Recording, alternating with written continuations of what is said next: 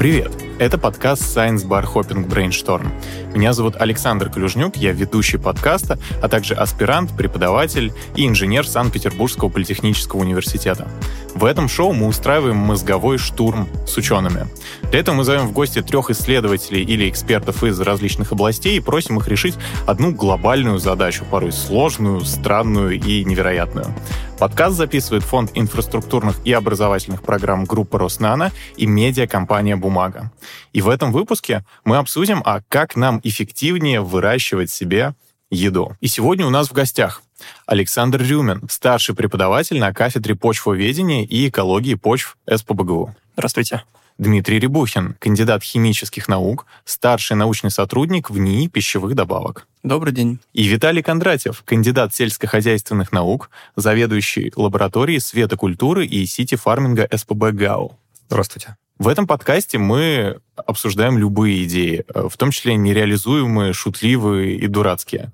Наша задача повеселиться и узнать что-то новое. И к тому, чтобы узнать что-то новое, а что вообще не так с едой на сегодняшний день. То есть зачем нам что-то исследовать э, про еду, про плодородие и про то, как мы можем вообще выращивать еду. Но большая часть еды, на самом деле, в настоящее время получается так иначе в результате сельского хозяйства, сельской mm-hmm. деятельности. То есть то, что на земле возникает. И, соответственно, в мире существуют ограничения по пахотным площадям. Очень немного можно вести в сельскохозяйственный оборот, а очень много земли теряется вот, э, деградирует и становится непригодным. Поэтому у нас сокращаются площади, и нам нужно как-то эффективно выращивать э, ту продукцию, которую мы хотим, да, растеневодческую, животноводческую, и внимательно относиться к земле, да, и к почве э, не знаю, мне кажется, для большинства людей, кто слышали что-то там, не знаю, про, про, про земледелие, да, можно э, вспомнить что-то там, не знаю, про поджигание, да, или что-то такое, наверняка сейчас все это делается совсем по-другому. А, а как вот это делается сегодня? Ну, подсечно-огневое земледелие, конечно, это уже даже не прошлый век, то есть э, технологии, которые...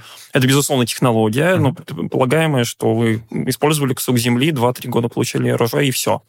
Вот, то есть уже давно стало понятно, что нужно вносить удобрения, да, по крайней мере, со времен Либиха, да, законы минимума о том, что у нас растения выносят из земли э, элементы питания, и ну, нужно восполнять. Uh-huh. Вот, и в настоящее время, конечно, активно в том числе изучается, что в какой степени выносится, не только вот этот ряд азот, да, ну и другие различные элементы, микроэлементы, которые нужны для растений, и в дальнейшем для человека в том числе. А вот со всей этой глобализацией, которая у нас сегодня наступила, у нас вот эта проблема с тем, что мы что-то засеяли, да, э, там, получили нужные нам знаю, растения, да, а они из земли э, все полезные там какие-то материалы ископаемые высосали, да, нам нужно дальше с землей что-то сделать, добавить удобрений, там, может быть, какое-то время там ничего не сеять. Вот эта проблема, она сейчас, в 21 21 веке, она, э, ну, как-то стала острее или нет?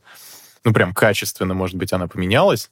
Или все осталось примерно как и раньше? А, становится острее, потому что используются интенсивные технологии сельского хозяйства. Растения mm-hmm. просто больше выносят из земли за счет того, что мы собираем больше урожай.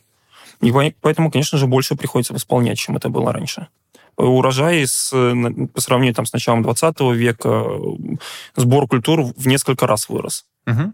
А за счет того, что нас просто становится больше? Или... Нет, это не связано с тем, что у нас больше, это связано просто с э, развитием технологий выращивания сельскохозяйственных культур, э, с сортами, которые появляются, безусловно, с новыми, которые просто эффективнее э, отвечают на те воздействия, которые мы делаем. Uh-huh. То есть именно за счет науки удается получать больше урожая. Другое дело, что у нас становится больше. То есть мы бы могли бы сокращать, если бы количество человек на Земле не увеличилось, мы могли бы сокращать количество сельскохозяйственных площадей, вот, занимать их, не знаю, там, рекреационными зонами, лесами, да, просто меньше вторгаться в природу в нашу. Но при этом мы этого не можем делать по той причине, что у нас становится больше, и мы, наоборот, вынуждены искать резервы, где еще что можно занять, какие территории. Дмитрий Виталий, а за счет того, что мы начали интенсивнее использовать, э, ну, как наши земельные площади, mm-hmm. да, а, вопрос, а что-то в исследованиях, э, там вот, как можно это назвать, науки о Земле? Да. Или, да, вот в науках о Земле за последние лет сто, например, э, как-то концептуальные методики поменялись, или, ну, мы при, примерно как-то теми же инструментами пользуемся, что и раньше для исследований именно. Что касается а, фундаментальных исследований, то вот сейчас а, активно развивается а, выращивание и получение продуктов питания на вертикальных фермах. Но фундаментально все исследования еще начались в середине XIX века. начиная с исследований Климента Аркадьевича Тимирязева вот, и там, Максимова уже во времена Союза. Вот, то есть принципиально было понятно, что выращивать растения под искусственным светом это возможно. То есть уйти от солнечного света и получать урожай уже круглый год там, в как мы сейчас называем это, в замкнутых системах. Поэтому эти исследования уже а, идут а, довольно-таки давно и интенсифицировались, а, начиная где-то с 90-х, когда стали появляться светодиоды, и можно было использовать узкие спектры света, исследовать их влияние на метаболизм растений, на их рост, развитие, получаемую урожайность и как раз на качество продукции. Ну, сейчас перед человечеством стоит новая задача получения альтернативных источников энергии, э, альтернативных источников э, топлива. Угу. Соответственно, это затрагивает еще больше объемы пахотных земель. И у нас получается конкуренция между продуктами питания и топливом, которые включают в себя одни и те же растительные культуры. Угу. Например, э, пшеница, кукуруза, ячмень, все то же самое. Здесь конкуренция. И получается, у правительства есть свои лоббисты, в той или иной стране, которые говорят, мы хотим больше получать топливо, топливо. Да, либо мы, больше. Мы хотим получать mm-hmm. больше пищи. А вот если не ошибаюсь, в Южной Америке же это еще э, очень развито. Там в, в некоторых странах, по-моему, законодательно, э, то ли в Бразилии, то ли где-то там э, практически каждый двигатель там должен поддерживать возможность работы на, можно это назвать, экологическим топливом да, или... Этиловый спирт. А, да. ну вот, да, там на спирте. И э, там же тоже действительно есть какие-то проблемы, связанные с тем, что если мы э, начнем все двигатели делать на этиловом спирте, говорить, какие мы молодцы, мы теперь э, как-то на такой более, что ли, зеленой энергетике работаем, то нам придется вот эти вот пахотные площади, ну, то есть нам придется там в леса начать вырубать, там что-нибудь такое. Здесь опять же возникает такой диссонанс. У нас есть нефть, есть уголь. Uh-huh. Что необходимо для того, чтобы добыть, пробурить скважину, либо выкопать mm-hmm. яму. А чтобы вырастить э, растение, нам необходимо подготовить почву, засеять, возделать, собрать, переработать, потом снова этот цикл повторить. Огромные людские затраты.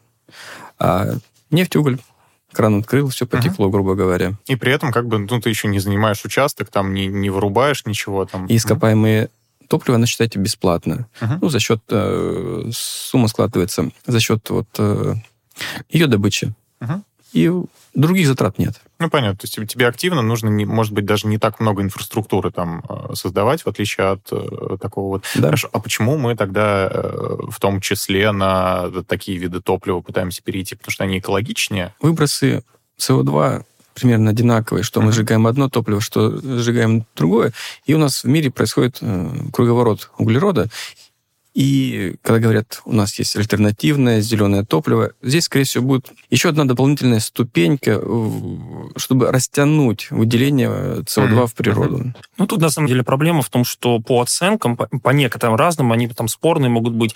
У нас ископаемого топлива осталось там вот, лет на 50, ну, на 100. Ну, там и, они каждый год, да, обновляются. Да, и сейчас, собственно, ну, уже не сейчас, давно, да, пытаются сделать вот эти альтернативные варианты получения э, жидких углеводородов или газообразных и растительной продукции, потому что плодородие считается все-таки возобновимым ресурсом да, при правильной эксплуатации, да, использовании почвы. И есть возможность получать э, то, что раньше, да, за миллионы лет накапливалась энергия Солнца, да, связываясь в виде химических связей, то, что у нас сейчас называется кастубиолитами, да, всякие горючие полезные ископаемые, уголь, нефть, газ. Да. Соответственно, сейчас получается, что мы пытаемся эту энергию Солнца аккумулировать в виде э, растительной продукции. Uh-huh. Но если мы при этом забываем, что мы эксплуатируем почву, действительно мы выводим сельхозплощади, которые используют для нашего питания, мы пытаемся их использовать для того, чтобы э, потом это все сжигать. Ну, как мы можем говорить, ну, что у нас люди не доедают, допустим, кому-то не хватает еды и прочее, да, то есть мы перераспределяем вот этот ресурс.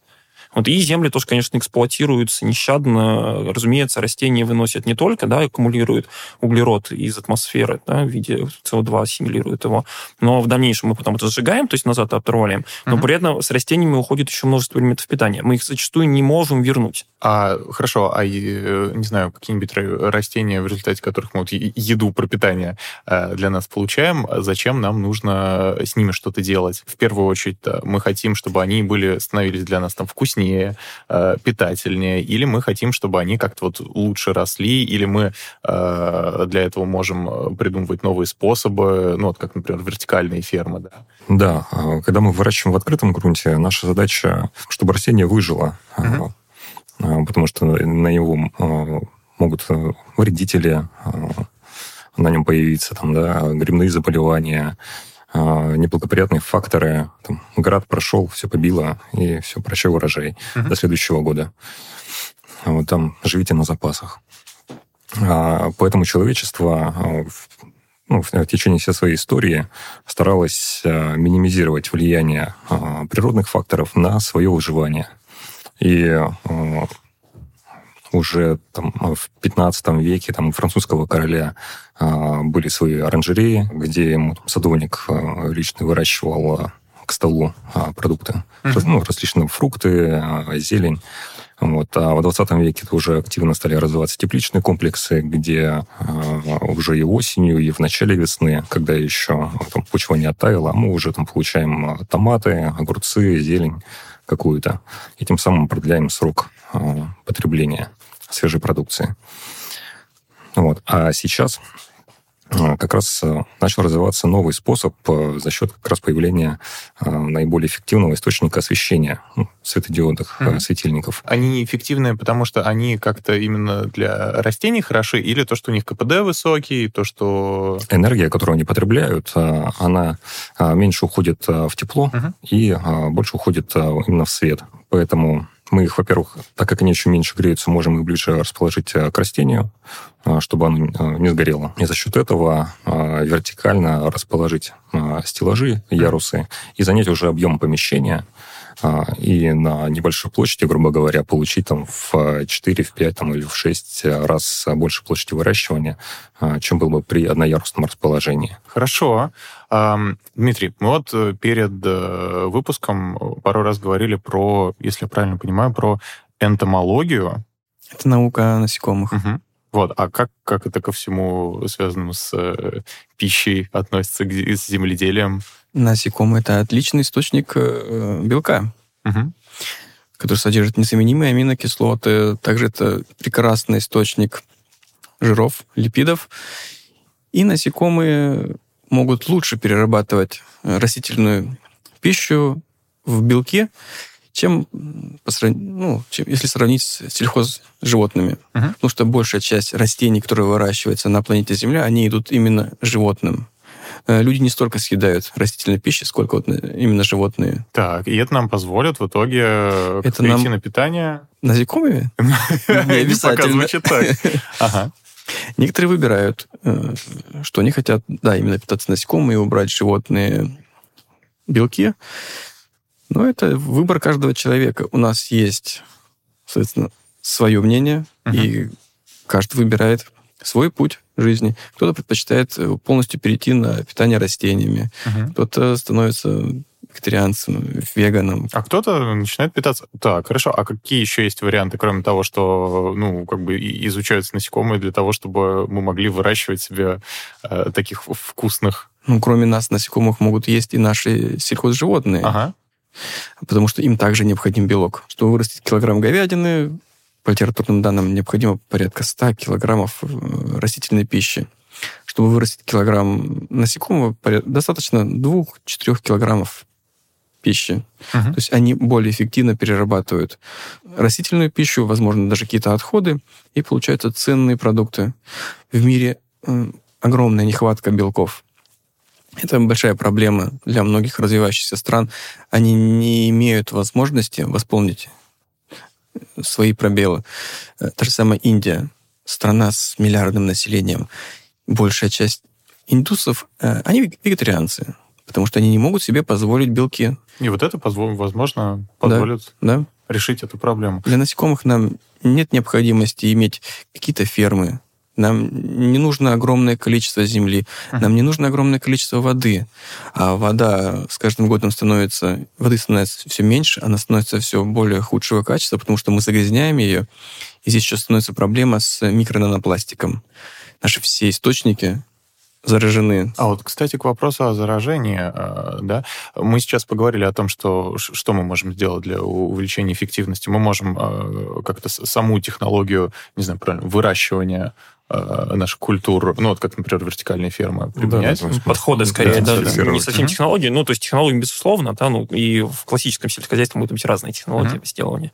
Вот, ну, так, мы, мы, мы можем так делать. Мы можем, вот, например, еще как-то в цикл э, нашего такого получения пищи там добавлять насекомых, изучая их, да. вот. И э, к вопросу о заражении, там, химикатах, мы ведь э, как бы уже достаточно давно используем удобрения для того, чтобы там ускорять э, процесс, там, я не знаю, там где-то, чтобы мы могли выращивать какие-то культуры, которые, видимо, раньше выращивать нельзя было. Вот тоже за последние, там, наверное, сотню лет, а как поменялся процесс того, как, не знаю, мы создаем удобрения? Ну, на самом деле, удобрения сами по себе, конечно, не ускоряют рост, ага. да, они лишь позволяют компенсировать недостаток элементов питания. Да, да, и за счет этого где-то рост, может быть, ускоряется, но, скорее всего, мы все-таки просто получаем больший объем сельскохозяйственной продукции. Угу. То есть вот. больше, больше просто да. выживает. У нас есть другие лимитирующие факторы, например, тепло и свет, которые будут влиять даже при наличии нужного количества элементов питания на то, что эта культура дойдет до стадии зрелости да, через определенный срок. Mm-hmm. Поэтому в этом плане удобрения не очень как-то стимулируют. Хотя сейчас всякие ведутся разработки в области э, в том числе удобрений, добавки физиологически активных добавок, которые могут стимулировать рост, то есть направить в определенную область, например, на формирование большего количества там, зеленой биомассы или на формирование больше семенного материала, да, то есть, опять же, зависит от того, какую культуру мы потребляем. Вот здесь есть такое направление, которое сейчас со всех сторон обсуждается, это удобрение на основе гуминовых веществ, на основе гуматов, и, собственно, эта теория идет откуда, да, еще в античные времена было понятно, что земля, которая там темная, да, были тучные земли, ага. на ней урожай больше, чем на бедной, которая... Что чернозем. Да, вот, ну, условный чернозем, да, можно сказать. Где-то в 18 веке там, были выделены там, с помощью щелочной экстракции, да, гидролиза, экстракции, э, органические компоненты почвы, и вот появилась идея, что мы можем их выделять, ну, и в некоторых случаях синтезировать, в том числе из остатков растеневодческой продукции. И промышленно сейчас выпускаются, да, то есть различные субстраты органические переводят э, в субстанции, похожие на то, что у нас в почве в виде э, органического вещества специфического, да, гумусовых веществ, и делают удобрения на основе гуматов. И, в принципе, есть работы, которые посвящены тому, что сами гуминовые вещества обладают физиологической активностью и могут стимулировать э, растения к росту, стимулировать всякие защитные механизмы. Вот такие вот направления существуют. Э, во многом спорно, да, разные способы внесения. Да. Есть э, в виде корневых там подкормок, есть обработки по листу. Наверное, много спекуляций на этот счет, потому что очень часто с этими удобрениями вместе в жидкой форме вносят еще и минеральные. И вот что работает, довольно тяжело сказать. Но направление есть, безусловно, достойное изучения. Вносят минеральные... Минеральные компоненты. Угу. То есть, э, ну, различные элементы тоже в разных формах, но, опять же, это в основном азот, фосфор, калий, ну и микроэлементы, которые растениям нужны. Вот, ну, так, хорошо. Э, удобрения не ускоряют рост. Мы, не, как мы, кстати, вообще не умеем ускорять рост растений. Или мы это как-то с помощью генной модификации делаем? Можно генно модифицировать, ага. можно, опять же, с помощью света стимулировать. Вот ага. раз коснулись там светодиодов, то действительно, мы же что, мы на светодиоды тратим электроэнергию, которую как-то должны получить. И сейчас многие, в том числе площади, заменя... занимают, вот, э, пока я сейчас видел, э, в Крыму, например, очень много на площадей, ну так, визуально заняты, скажем, солнечными батареями. Uh-huh. Мы хотим получать электроэнергию, опять же, либо сжигая углеводороды, либо тратить э, площади под солнечной батареей, либо ветроэлектростанции. Потом освещать, да, искусственные теплицы. Другое дело, что здесь мы действительно можем говорить об ускорении, потому что мы можем освещать круглосуточно растения, тем самым не делать вот эту паузу, ночной цикл, да, который, кстати, растениям тоже иногда нужен, и тут это сказывается на физиологических ну, процессах. Днем запасли э, энергию, да, а ночью ее же потихонечку тратим. Ну и в случае солнечной, да. Да. Я почему спросил э, по поводу загрязнения почвы, а вот э, удобрения, которые мы используем, они каким-то образом модифицируют нашу почву, ну, в плохом смысле? Или удобрения это всегда хорошо? Ничего страшного, что мы их применяем? Абсолютно не всегда. Те удобрения, которые мы вносим, зачастую имеют большое количество побочных, скажем так, эффектов, потому что, ну, вот так случилось, да, в нашей природе, это можно объяснять. А, скажем, что часто с фосфорными удобрениями месторождения, где богатый фосфорными удобрениями, фосфором, да, не удобрением, фосфором, э, там идут еще другие элементы, в том числе, допустим, могут быть соединения урана. Вот. Угу. Есть чистые, да, вот скажем, там у нас... А сколько прям, прям, прям радиоактивные? Ну, в малой степени, опять же, элементы могут накапливаться так или иначе. Uh-huh. Вот. И есть еще и другие элементы, да, когда, когда мы получаем в результате химической э, промышленности выделением вот этих да, э, удобрений. То есть туда могут попасть в том числе тяжелые металлы, да, то же самое свинец, кадмий, медь в больших концентрациях и, соответственно, оказывать негативное воздействие на окружающую среду. А на нас? И на нас, безусловно. И на нас, безусловно. Значит, человек накапливает многие элементы, и, собственно, они могут достаточно длительное время существовать uh-huh. и не выводиться. Так, а что, а что же делать? Ну, это как-то это мы используем удобрения, которые и, ну, на э, окружающую среду у нас многие успешно забивают, но как бы на человека-то это напрямую влияет это влияет на человека, безусловно, надо просто ага. контролировать. То есть, э, как любой, допустим, химический реактив, который покупают, или партию удобрений, у него есть паспорта, в которых угу. регламентируется, сколько каких э, компонентов, да, органической, неорганической природы в них присутствует. Вот, и если разработать нормативы, которые будут э, ограничивать да, количество таких компонентов, но мы просто будем стараться выпускать продукцию, которая соответствует нормам.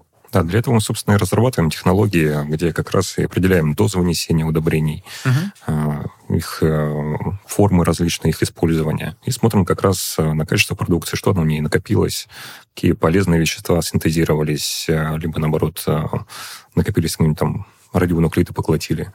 Если мы говорим там о Белгородской области, да, там зона Чернобыльской аварии, uh где была.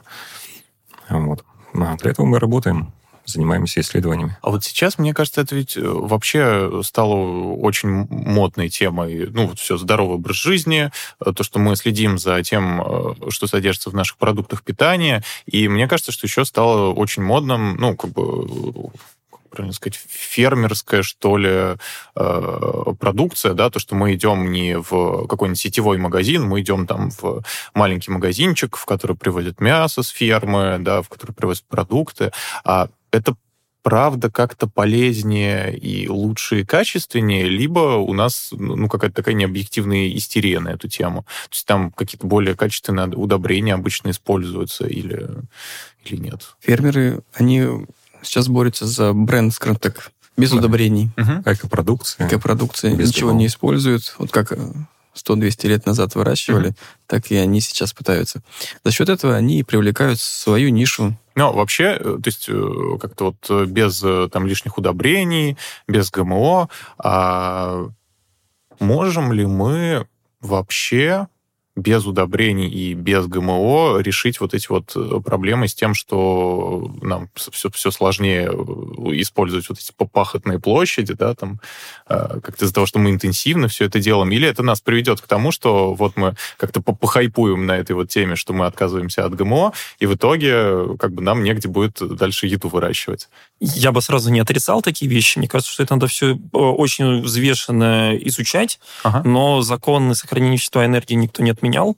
Если мы будем, соответственно, э, фермерские хозяйства, и, во-первых, есть вероятность, что все-таки да, что-то используют, о чем нам не говорят. Uh-huh. Органические удобрения, я уверен, что используют, и просто считается, что вот э, как, не знаю, 200 лет назад было понятно, нужно навоживать почву, а потом еще раз навоживать, и еще, и вот тогда мы получаем урожай. От этого тоже никто не отходит. Вот, опять же, если это не делать, то куда мы будем девать продукты жизнедеятельности различных животных, которые у нас живут на земле, да, uh-huh. которые мы выращиваем. То есть это тоже вопрос еще утилизации э, того, что э, остается, да, является продуктами метаболизма наших животных.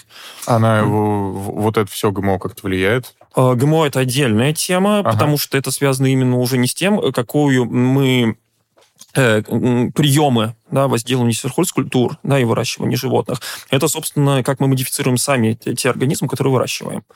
И э, есть работы, связанные с генной модификацией, построенные на отзывчивости, на внесение, допустим, определенных вариантов удобрений, там микроудобрений, микроэлементов, да, и для определенных, опять же, зон условий. То есть как растение и окружающая среда будет реагировать на то, что мы там в растении заменили какой-то ген. Ну, окружающая среда опосредованно, да, ага. все-таки это скорее внешний фактор. А вот как растения, да, будут влиять, да, на то, что мы даем определенное воздействие при определенной генной модификации, да. Дмитрий, кстати, а вот с насекомыми это будет также работать, что ну, мы можем модифицировать их, мы можем модифицировать э, растения, которыми они питаются, э, насколько вообще опасно будет ими питаться после этого? Там нужен тоже какой-то контроль, как э, и с удобрениями, например. А, обязательно. Мы никуда не уйдем от контроля. Угу. Это должно быть во главе всего. И вот сейчас говорили об экскрементах животных, проблема эта решена с помощью насекомых, они полностью перерабатывают их, остается только вот э, удобрение, а, что-то про, э, производные гумуса того же и ускорители роста.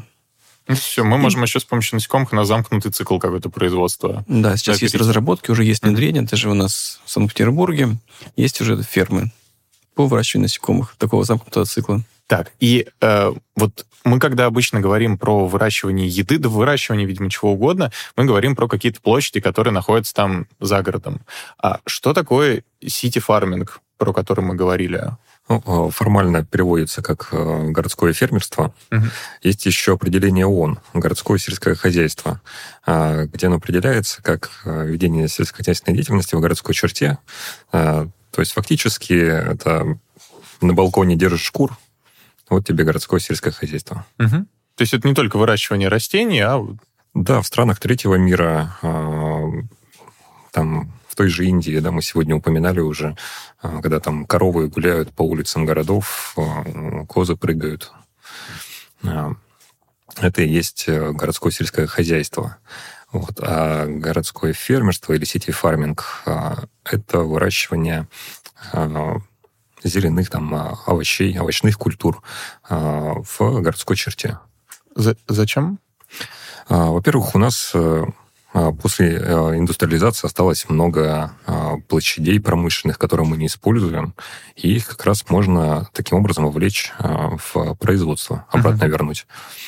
Вот, то есть э, там мы эти площади можем занять, тем самым снизив логистическое плечо, то есть мы сразу же снижаем затраты на транспортировку, а, продукт более свежий угу. потребителю а, поступает. Потребитель все сам? Может, да, приехать, э, грубо говоря, в какой-то там распределительный центр. Выбрать себе лимончики там, какие он хочет. Да, да, на, в приложении ага. выбрать, э, вечером либо ему доставку сделать, либо он там сам может приехать ага. и все получить. Вот, и это будет продукция, которая не хранилась, а, то есть для удлинения срока хранения ее там никоим образом не обрабатывали. Она свежая, вот только, только с грядки, что называется. Так, а ну в городах же у нас ужасная экология. Там как-то это все... А, безусловно. А, то есть на вход в таких э, системах фильтры стоят, когда поступает воздух да, внутрь помещения, там фильтруется, а, вода, а, ее используется, во-первых, немного, а, так как там за счет гидропонной системы питания, либо аэропонной системы питания, они на порядок меньше потребляют воды, чем традиционные. А гидропоника это когда у нас э, там гель какой-то будет? Или... Нет, это когда питательный раствор uh-huh. пускают, либо там самотеком он идет, либо там при помощи насоса его подают, а, вот там либо по капельницам он поступает. Как, как космонавтов, да? А у космонавтов там еще интереснее. Еще интереснее. Ага. Вот, либо там аэропоника, когда уже питательный раствор а, в виде мелкодисперсного тумана подают на корневую зону растений.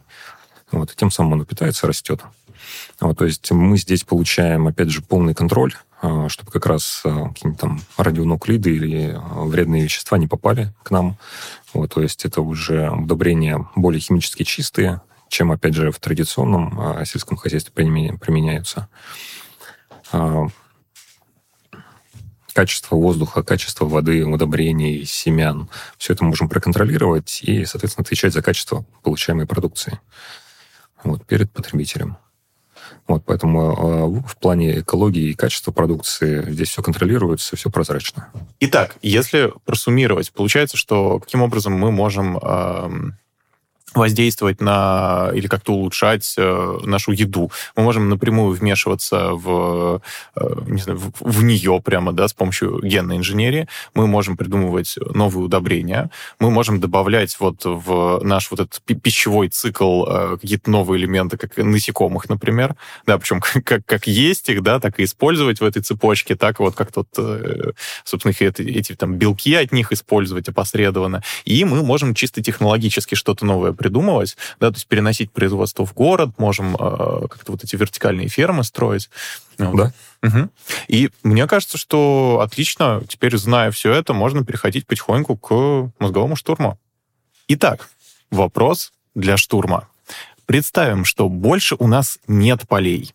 Их забрали под новые многоквартирные дома, и климат изменился так, что привычные нам культуры стали непригодны для использования и приема в пищу. Как вырастить необходимые нам культуры в больших объемах, чтобы не использовать почву и поля в привычном для нас варианте? Давайте попробуем подумать, а у нашего мозгового штурма есть три простых правила.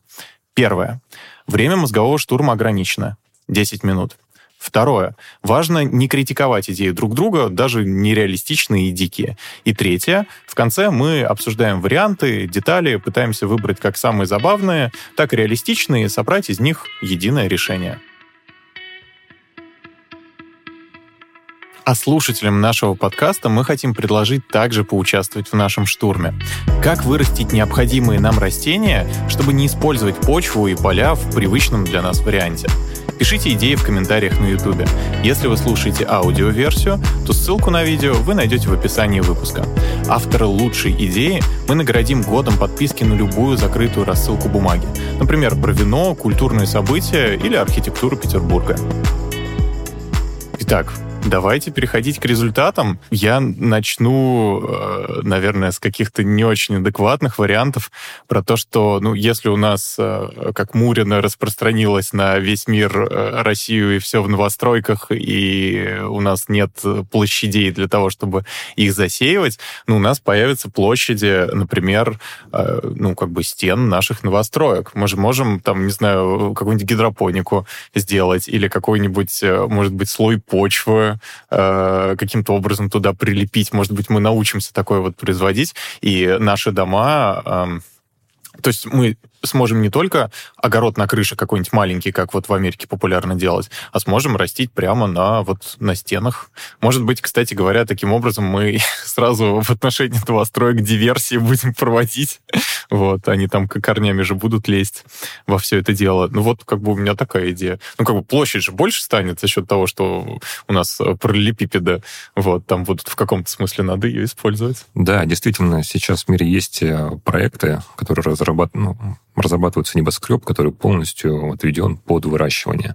Угу. Один архитектор рассказывал, что в 80-х он а, защищал проект, а, где как раз использовались элементы вертикального озеленения внешнего домов, которые позволяли по его результатам лучше сохранять влажность в помещениях, а, температуру зимой лучше сохранять. То есть и вообще а, поддерживать состояние конструкции в лучшем состоянии. Вертикальные грядки даже так отчасти как элемент интерьера модно. Ну да, То есть можно что-то себе повыращивать, и это и сейчас не возбраняется. Так, ну что, тогда будем передавать эстафету. Дальше вариантов. Раз у нас нет полей, кругом одно сплошное мурино, а, как вариант расти не вверх, а расти вниз. То есть сделать огромное подземное помещение, которое позволит нам а, температуру поддерживать стабильную. Вот. И там уже в сколько угодно ярусов выращивать необходимые нам а, культуры. Хоть то пшеница уже, хоть овощи. А мы, кстати, такое вообще делаем, уже практикуем? Такого пока нет угу. насколько мне известно. Потому что, может, для бункеров каких-нибудь проектирует вариант выращивания. Ага. Но мы же говорим про город будущего, поэтому почему тогда не, допустим, не проводить свет по световодам, там, волноводам с поверхности тех же самых угу. зданий, в да. эти подземные бункеры, распределять его, освещать там растения, перенаправлять потоки. А мы можем, кстати, с, с помощью, не знаю, там, оптоволокна как-нибудь делать, там, свет, свет просто перенаправлять с поверхности, или это так не работает? Да почему бы нет? Ага. Не вижу проблем. То есть э, нормальное оптоволокно будет передавать весь необходимый растению угу. вот этот диапазон электромагнитный, и все. Египтяне как-то зеркалами передавали там вглубь пирамид. Угу. свет. Думаю, мы тоже сможем. Так, хорошо. А что-нибудь еще? Ну, если у нас и растений нету э, традиционных, то можно, конечно, попробовать синтезировать э, необходимые нам элементы питания при помощи водорослей, там, те же ну, хлореллы в биореакторах, например, там, да, как раз модифицированные каким-нибудь образом под выработку тех или иных питательных элементов. А так, а если у нас, э, не знаю, какие-нибудь тоже бункеры, они еще и под водой будут находиться, так нам водоросли, может быть, даже проще будет собирать. Не знаю, почему бункеры, не знаю, почему под водой. А, ну, бункеры, на самом деле, имеют много преимуществ. Например, там стабильный температурный режим. И, опять же, если мы достаточно глубоко уйдем, то, естественно, тепло Земли будет это все дело подогревать. Uh-huh. Растениям, если мы говорим про растения, им просто катастрофически нужно тепло. Ну, в определенных диапазонах, но есть даже такая характеристика, называется сумма активных температур. Uh-huh. То есть э, растения активно начинают вегетировать при температуре больше 10 градусов по Цельсию. И вот набирая эту температуру суммарную, да, когда температура окружающей среды больше 10 градусов, э, это, собственно, позволяет сформировать определенный вегетационный период. И... Растения вегетируют. Да, тогда растение начинает активно вегетировать, вот, и доходит до урожая. Набрали нужную суммативную температуру, получили урожай. Не набрали, приходится ждать. В принципе, заглубившись в землю, мы, по крайней мере, особенно если мы будем говорить про какие-нибудь северные регионы, то у нас появляется возможность, по крайней мере, естественно, немножко подогревать это дело. Mm-hmm. Все, и нам нужно будет только свет и питательные элементы. Ну, то есть сценарий э, этой третьей матрицы, по-моему, да, с подземным городом Зионом, там, людей, вот вполне себе вполне себе будем еще и греться от ядра Земли. Да, так. будем нагреваться. Хорошо, Александр, какие-то варианты? Ой, тяжело. Все как-то вот оно так иначе э, продолжает сценарий того, как мы сейчас это делаем. Мне кажется, uh-huh. что э, если вот все так вот развивается, то мы просто начнем синтезировать еду на заводах и продавать ее в виде готовой, в виде синтезированной. То есть, может быть, даже не связанной там, с выращиванием той же самой хлореллы э, или каких-то других организмов. Синтезированные химически? Синтезированные, ну, химически, да. Ну, скорее всего, химические, опять же, ну, может быть, биохимические отчасти, да, то есть какие-то разрабатываем биотехнологии, связанные, скажем, там, грибной продукции, потом как-то модифицируем. Ну, как, опять же, сейчас выращивают сою, очень модно, даже и в России, и прочее. Вроде говорят вот к вопросу о ГМО, что она чуть ли не вся геномодифицированная. То есть, сколько uh-huh. мы не бились, а то, что вот соя, ну, э, нельзя, да, то есть вроде она вся геномодифицированная, так или иначе. Об этом могут говорить, не говорить и так далее. Ну, и следить очень тяжело в какой-то момент. И этот белок перерабатывает во все, что угодно, то есть мы можем его есть и думать, что мы едим сосиски или курицу. Вот, а на самом деле это все растительного происхождения будет. Плохо или это хорошо, но время, наверное, отчасти покажет, нужны исследования. Вот, можно точно так же, наверное, синтезировать просто эти белочки где-то, вот, придумать. Ну, вот такая вот идея. Есть такой еще момент, можно попробовать продавать конструктор, то есть, но это требует э, продвижение именно идеи в массы, популяризация, да, то есть что каждый выращивает еду сам дома, uh-huh. продавать семена и, допустим, питательный раствор. И дальше УВ начинают э, только в промышленных масштабах. Сейчас, конечно, такие даже есть там и для детей наборчики, и бывает, что на выставках на определенных тоже тебе дают пробирочку, там же есть субстраты, семена, все, ты можешь капнуть воды, и оно вырастет. Вот, можно это делать вот в более-менее больших масштабах и сразу э, туда давать, там, скажем, какие-то медленно растворимые варианты удобрений, чтобы ты знал, в каких условиях ты выращиваешь, такой какой-нибудь э, фитотрон, условно, да, под лампу поставил, и оно дальше само растет. Получаешь через какое-то время урожай, который можешь съесть.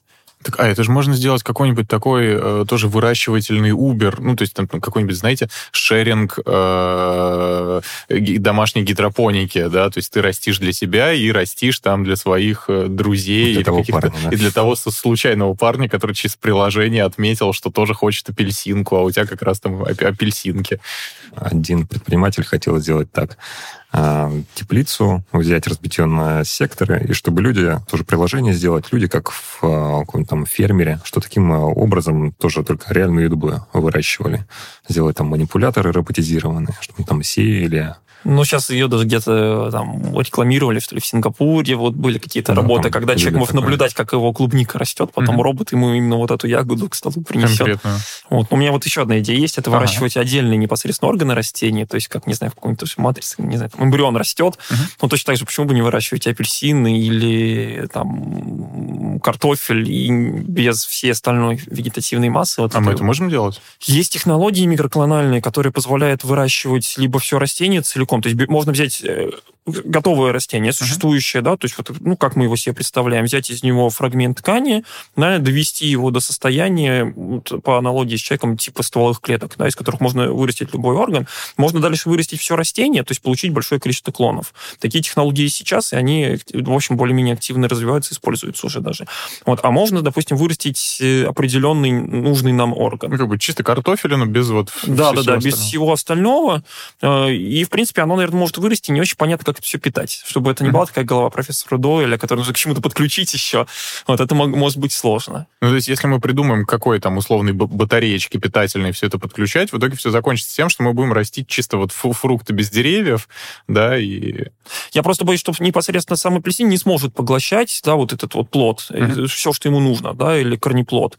Э, Все-таки растения — это цельная система, mm-hmm. да, которая активно обменивается там э, и с корневыми системами, и откликается, в том числе есть регуляторные механизмы. Вот, но если мы научимся ими управлять, то есть будем подавать там нужные гормоны, где-то, может, что-то даже и подкачать какие-то растворы активно, да, как вот корневую систему могут делать, то тогда почему бы, наверное, может быть, удастся вырастить им то, что нам нужно, и мы не будем таким образом тратить энергию на то, чтобы выращивать на то, что все, все остальное. остальное, да, что там может быть не нужно. И из животноводческой продукции то же самое можно делать. Вот, э, то есть вырастить какой-нибудь стейк прям... С ножками. Или, или точнее, без, скорее, скорее Можно без с косточкой или без косточки, ага. кому как больше нравится. Понятно. Так, Дмитрий. Я послушал всех ребят, было интересно. Я буду подходить больше как химик. Э, вначале сказали, что у нас прошел, произошел какой-то апокалипсис, растений нет. Соответственно, не, у нас нет абсолютно никаких углеводов, нет э, источников таких легких. Что же у нас остается? У нас остаются грибы, у нас могут остаться водоросли. Ну, у нас еще остаются простейшие, но большой минус в том, что у растений нет клеточной стенки. А клеточная стенка состоит их раз из углеводов. Нам необходимо микроорганизмы с клеточной стенкой, чтобы получить те же самые углеводы. Uh-huh. Если у нас есть углеводы, мы можем целый ряд э, живых систем, те же самые насекомые. Насекомые живут, дают белки и жиры, которые можно снова куда-то направить. Можно использовать э, технические белки, то есть сейчас на слуху гаприн, это из газа, паприн э, из э, парафинов. То есть мы можем оттуда просто питательные вещества получать синтетически? Да, это получается да? у нас белки, аминокислоты, угу. ферменты. И их достаточно будет для нашего функционирования. Ну, плюс-минус. Э, да. Круто. А углеводы? Клеточная стенка этих э, бактериальных структур. Это углеводы. На насекомых? Нет, бактерии либо грибы. Угу. А, все, понял. Ну, углеводы, на самом деле, вообще не проблема. То есть углеводы – основной элемент питания, то, что, в принципе, растения синтезируют в результате фотосинтеза, да, ради чего он во, во многом-то и нужен. Соответственно, синтезировать химическим путем э, глюкозу, мне кажется, mm. в общем, не проблема, да, то есть... Не проблема, но не это проблема. очень, очень дорого. Тем более, э, углеводы – это либо гемицеллюлоза, либо э, целлюлоза, и они состоят из длинных-длинных цепочек. Проблема вот именно в правильном расположении, чтобы придать им нужные свойства, придать им э, нужную свояемость. Поэтому нам намного проще что-то вырастить и оттуда уже взять все эти элементы. Угу. Но мы-то все-таки не длинные цепи потребляем, а достаточно короткие монодисахара. Ну, вот, а дальше их уже расщепляем. То есть Но тот же крахмал – это длинный полимер. Да, да, безусловно. Он гидролизуется в нашем да. организме, и мы его способны потреблять. Ферменты разрушают его. Так, еще, ну, давайте, еще. давайте еще на один кружочек тогда попробуем. Угу. Я добавлю варианты, ну вот мне понравилось про то, чтобы мы могли какие-то вот эти площади под водой использовать, ну просто потому что, э, я не знаю, ну, на суху это было, то, что некоторые серверные там под воду э, переносят, но там потому что серверные горячие, вот. А тут мы, наоборот, можем прям глубоко-глубоко, там, где, наоборот, видимо, теплее. вот. А все нужно как-то освещать, кроме того, что э, мы сможем оптоволокно, ну, с помощью как-то оптоволокна с поверхности э, как-то свет проводить. Может быть, э, ну, к тому времени, когда у нас новостройками все вообще застроится пространство, мы, может быть, уже наконец научимся в термоядерный синтез, то есть со собственную звезду э, сможем поджигать. Так да, давайте еще соорудим какую-нибудь гигантскую сверхпрочную линзу, через которую мы сможем там освещать массово наши какие какие-нибудь э, площади там под водой, которые мы будем засеивать в бункерах или что-нибудь такое.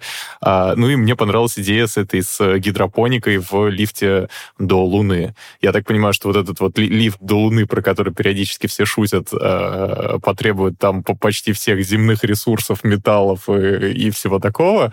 Вот. Но если мы все-таки сможем его построить, то ну, почему бы не использовать его, как вот сказали в Интерстелларе, да, для того, чтобы ну, по поверхности этого цилиндра отдать под э, что-нибудь такое. Тем более, что ну, мы искусственным солнцем сможем это все освещать.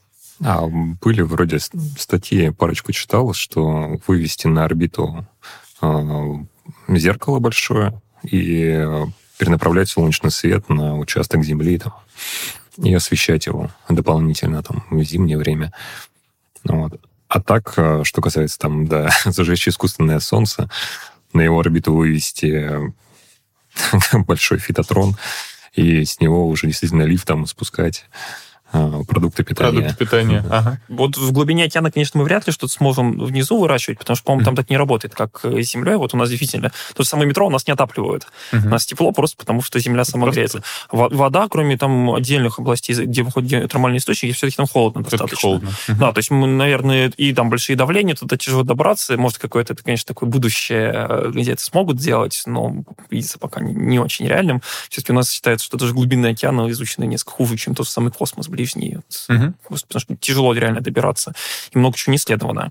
А вот в поверхностных областях, да, где будет оптимальная, собственно, температура, где не будет давления, Конечно, у нас какой-то топичный мир, там, наверное, и с вредителями, и паразитами и прочее тяжело, да, но, по крайней мере, вот если вдруг какие-то насекомые откуда они могут взяться, ну, не знаю. А, они, конечно, уже туда через воду не попадут, в этом будут плюсы. А, то есть в поверхностной области, в смысле... Ну, нам на глубине 10 метров, допустим. А, угу. а есть насекомые, которые живут в воде Безусловно. и являются кормовыми. Я сразу, я сразу могу сказать, что тут у меня еще была, э, была идея, э, если мы говорим про насекомых, как раз, и если э, какие-то белки насекомых лучше усваиваются, ну, вот именно от них, чем вот как, например, из молочной продукции, да, мы говорили, то, может быть, мы сможем, я не знаю, с помощью чего, с помощью ГМО или с помощью там каких-то еще технологий начать выводить каких-нибудь, может быть, гигантских насекомых, которых мы сможем разводить или что-то такое для того, чтобы это уж прям на, на такой сельскохозяйственный поток полноценный поставить. Чтобы mm. можно было вырезать прям кусок белка. Да, да, да, конечно, конечно. Ножку взять, отломить и все, пожарить. Да, то есть вы будете что, у кузнечика? Вы будете ну, ножку или... Крыло. Или брюшко. Или брюшко, да. Ну, насекомое это больше такое жировое тельце. Жиров 40%, 30-40%, 30-40% белка. Где-то порядка 10-12% у нас зольность идет микроэлементы, которые очень полезны. И вот хитина до 10%. Но в некоторых насекомых хитиных, наоборот, там процентов 20-30 может быть. Многие говорят, что за насекомыми будущее это как основной альтернативный белок. Кто-то верит, кто-то говорит, что нет, нам все-таки ближе химический белок. Кто-то говорит, что будем выращивать э, растения. Но мне кажется, позитивный факт в том, что есть просто в культуре многих народностей, да, поглощение насекомых, и они как-то успешно развивались все это время. Поэтому сразу отказываться от белка насекомых не, не стоит. То есть это вот направление, которое действительно стоит э, развивать и рассматривать как в том числе альтернативное. И плюс насекомые сильно не, еще не изучены, да, по-моему, там по оценке больше миллиона видов может быть, и мы очень многих не знаем. Так что потенциал здесь тоже есть. Ну что, мы тогда будем следить за результатами э, развития энтомологии, правильно? Да. да. И, э, ну, как бы выяснять, на какую диету нам в итоге придется в какой-то момент перейти. А пока я предлагаю попробовать просуммировать э, эти идеи и собрать из них что-нибудь. Ну, во-первых, мы э, понимаем, что раз у нас не будет повсевных площадей, нам нужно будет использовать, видимо, какие-то альтернативные площади. Вот как мы говорили, это будут у нас либо бункеры, либо внешняя, внутренняя поверхность этих самых домов, либо мы на орбиту, видимо, будем как-то выводить эти площади. Вот, это у нас первый вариант. Ну, все что-то такое озвучили. Вот. А, так, дальше Дальше Источники энергии. Источники нужно энергии. перенаправлять свет либо из космоса угу. зеркала, либо какую-то линзу, волноводы, да, оптоволокно, угу. которое будет позволять загонять свет. Чтобы все, особенно в искусственных вот этих вот площадях, да, чтобы это перенаправлять. Да, но он и нам будет нужен, на самом деле, внутри. Да, да, либо светодиоды, да, которые, часть, которая нам полезна, которая нам приятно воспринимать свет, часть, угу. которая не очень нам приятна, да, вот эти спектры там с преобладанием красной, допустим, области, но которые будут эффективнее для растений. Для растений. Ага. И третье тогда, что к этому мы добавим такое а, относительно реалистичного? Насекомых. Насекомых, да, да. Ну что, мне кажется, вполне себе собралось. Спасибо вам большое. Спасибо. Это было необычно, действительно необычно, но все же очень интересно. Спасибо. Спасибо. Спасибо.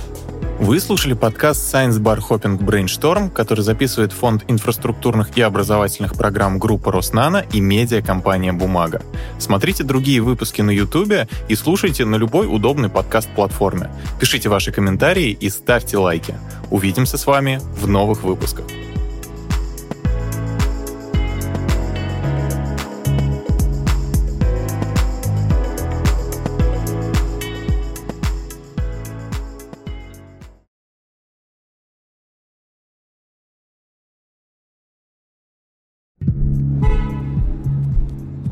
Балконе держишь шкур, вот тебе городское сельское хозяйство. А ну в городах же у нас ужасная экология. Многие говорят, что за насекомыми будущее это как основной альтернативный белок. Так, и это нам позволит в итоге перейти на питание... Насекомыми? Не обязательно. звучит так. Вот мы как-то похайпуем на этой вот теме, что мы отказываемся от ГМО, и в итоге как бы нам негде будет дальше еду выращивать. А, ну, бункеры на самом деле имеют много преимуществ. Например, там стабильный температурный режим. И опять же, если мы достаточно глубоко уйдем, то, естественно, тепло земли э, будет это все дело подогревать. Шеринг и домашней гидропоники, да, то есть ты растишь для себя и растишь там для своих э, друзей для или парня, да. и для того случайного парня, который через приложение отметил, что тоже хочет апельсинку, а у тебя как раз там апельсинки. Ананас. И на нас, безусловно. И на нас, безусловно.